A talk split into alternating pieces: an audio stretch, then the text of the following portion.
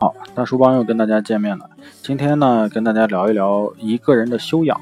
那么一个人的修养呢，是什么时候能看出来呢？就是失忆的时候，不是失去记忆啊，嗯，是失忆的时候。那么最考验人性的，偏不是在顺境的时候啊，而是看一个人失忆的时候，会如何安放他的善良。那么，你知道我平时不是这样的啊。去年冬天呢，有次从健身房出来，发现忘拿了手机，于是回公司去取。刚走到办公室门口啊，就听到尖锐的女声在训斥着什么人啊。我寻寻找这个声音就找过去了，看到送外卖的小哥正一脸沮丧的连连道歉，手中捧着一个带汤的塑料餐盒。已经洒了一些汤汁，还在顺着手套往下流。那个女生依旧不依不饶，我不管，反正这份我不要了，我要投诉你。我送这个外卖都不会，你还能干什么呢？啊！无视外卖小哥的一脸陪笑，他转身往里走，正巧和准备看热闹的我啊冲个正着啊。他是一个来公司还没有太久的新人啊，平时端着一副温柔婉顺的小白兔的样子，见到我。创破局面，他尴尬不已啊！急忙跟我解释，我六点钟叫的外卖，现在都七点了才送回来啊！就想喝口汤，还撒了这么多，袋子上汁汁水水的，看上好恶心哦。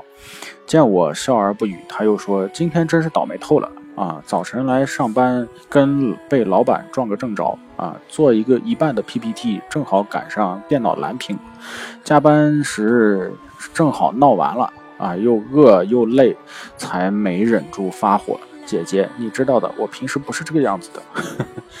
嗯，他一脸看着我，一脸的无奈啊。那么就这样补充。说明他自己，那么突然变得很陌生。认识一个男生啊，一向是朋友圈里好好先生。认识他两年多，屡次聚会吃饭，席间多有出格的笑话，却没从他脸上跟谁翻过脸啊，堪称脾气好、修养好的典范。直到一次聚餐啊，他当着众人呢跟心仪的姑娘表白，被拒绝了啊，立刻起身告辞。我跟另外一个朋友呢正好在外面聊天，看到他从地库出来。啊，老远就不耐烦地摁起喇叭。车库的管理员手上慢了一些，他从车窗里探出头：“破口大骂。”那天正好下着雨，路边有积水，而他依然不管不顾，加速前行。啊，从一个背着小书包的小学生身边扬长而过，溅了那个小孩一身泥水。我们两个人在旁观啊旁边呢，看到了这一切，目瞪口呆。他可能走在路上会主动捡起烟头向垃圾箱扔啊，是即便跟耳背啊又顽固的这个大爷大妈说话啊都能面带微笑，连服务员过来收碗收筷都不忘记跟人家说谢谢。这一晚却成了一个陌生人，看起来非常陌生。生活呢顺逐一切如意的时候呢，谁都不会扮演好人。啊，那么谁都会扮演好人啊，无论是刻意将自己呢伪装成温柔美好，还是因为，呃，抱着锦上添花的念头啊，赠人玫瑰手有余香，我都乐意装出一副宽善的模样啊。可可最考验人性的，偏偏不是这些顺诸如意的时候，而是看一个人失意的时候，会如何安放他的善良呢？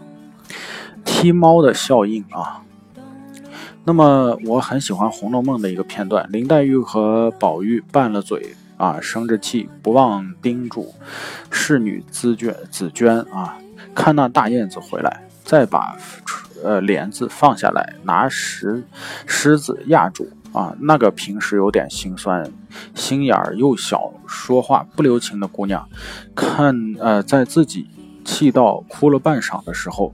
依然能等到燕子归来，把门帘放下。心理学上有一个词叫什么呢？踢猫效应啊，呃，指的是典型的坏情绪传染啊，由地位高传向地位低，由强者传向弱者，无处发泄的最弱小的变成了最终的牺牲品。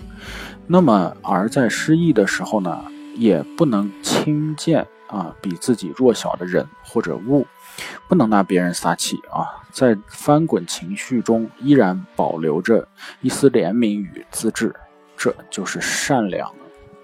人往往带着放大的苦难的属性啊。那么我有位公众号的朋友啊，有天突然在公号里面悄悄发了一条消息，大致是说自己有些事情要处理，所以要停一段时间。过了半年多，他才出现，更新了一篇游记。我随口问：“你这半年关闭关修炼？”去游大好河山去了吗？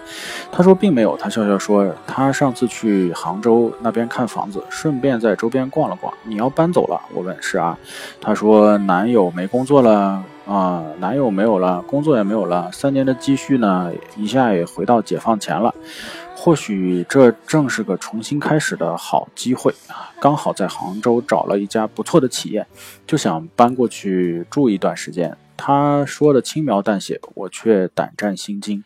男友劈腿啊，假借公司之名啊约她入股，却一一夜之间人间蒸发啊，连呃连顺带走了他的保险柜里的几万块钱的公款，导致他被公司开除，连当月的房租都交不起，还在地下室住了三个多月。不敢想象，对于一个。独自生活的外地的女孩子啊，这段日子是如何熬过来的？而作为朋友，我居然毫不知情啊！我有点惭愧，在微信上发包了个红包给他啊，他没有点开，回了我一句话说一切都过去了。天知道我是多佩服他的冷静和自制。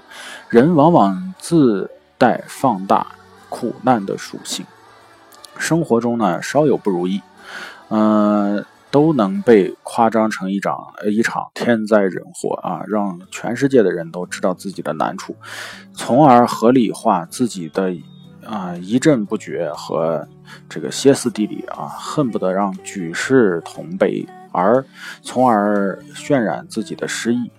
可他从来不是，他心底呢带着一个铁笼啊，就像那悲悲伤苦难都装进去。不让他们乱跑一步，也不让他们放大分毫，那这就是自己的自控力啊！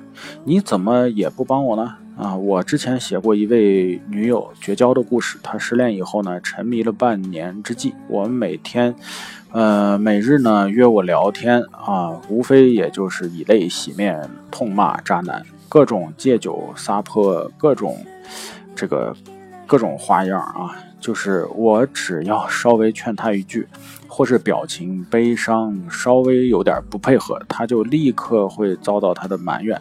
你怎么也不帮我呢？这样的状态呢，持续了八个月，他拉黑了我啊！我从，呃，我从不以他丢在失意最底处啊，自自己的离开为荣。那么。但若让我再选一次呢，我依然会毫不犹豫地做出这个选择。那么我们一生呢，从来都难免波折啊，而呃，不审于情绪，不把身边的人拉下水啊，不强求感同身受，那这就是一种善良吧。嗯，我们每个人呢，都或多或少会掉到人生低谷啊，这是非常正常的事情。有的想尖叫，有的想骂人，有的想砸东西，想拉着全世界陪自己一起哭啊，都是常人之常情。而我们常常想谈论的就是修养啊。我从来不是一个装点门面的大词儿，那么不是春风得意之时的随手诗啊施舍，也不是人生顺足时的呼朋尽欢啊。他不再穿梭的。巴呃巴宝莉的这种套装啊，坐在咖啡厅优雅对待服务生，说着谢谢，而是呢，在于贫困潦倒又气急败坏的时候，是否会去听邻居家的猫呢？得意时不张狂已是非常难啊，失意时不带着一点的就是丧气啊，更是更难，那么难上加难。在可以随意发泄的时候，你能懂得克制；在恶念一闪一闪的时候呢，啊，一闪的时候呢，能保证你自己的善良，还能施舍给对方，或者还能保证着一个平常心态，那么这就是我们说的一种修养吧。好，今天的分享到此结束，再见。